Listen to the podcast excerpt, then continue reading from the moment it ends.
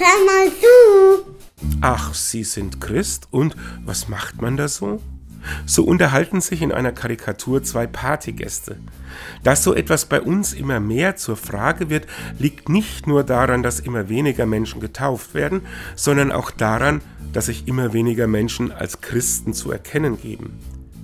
Ich würde auf die Frage antworten, dass Christen in der Regel erstmal nicht viel anders machen als Nichtchristen. Gutes tun können alle, die guten Willens sind. Christsein heißt für mich darüber hinaus zu glauben, dass ich ein Königskind bin. Denn genau das wird mir mit der Salbung bei der Taufe ausgedrückt. In Gottes Augen bin ich etwas ganz Besonderes. Das Bewusstsein, eine unsichtbare Krone zu tragen und das Wissen, dass auch jeder andere Mensch, ob getauft oder nicht, so eine Krone trägt, verändert die Haltung zur Welt. Es lässt dankbar sein für diesen liebenden Gott und ist Verpflichtung, mit allen Mitmenschen würdevoll umzugehen.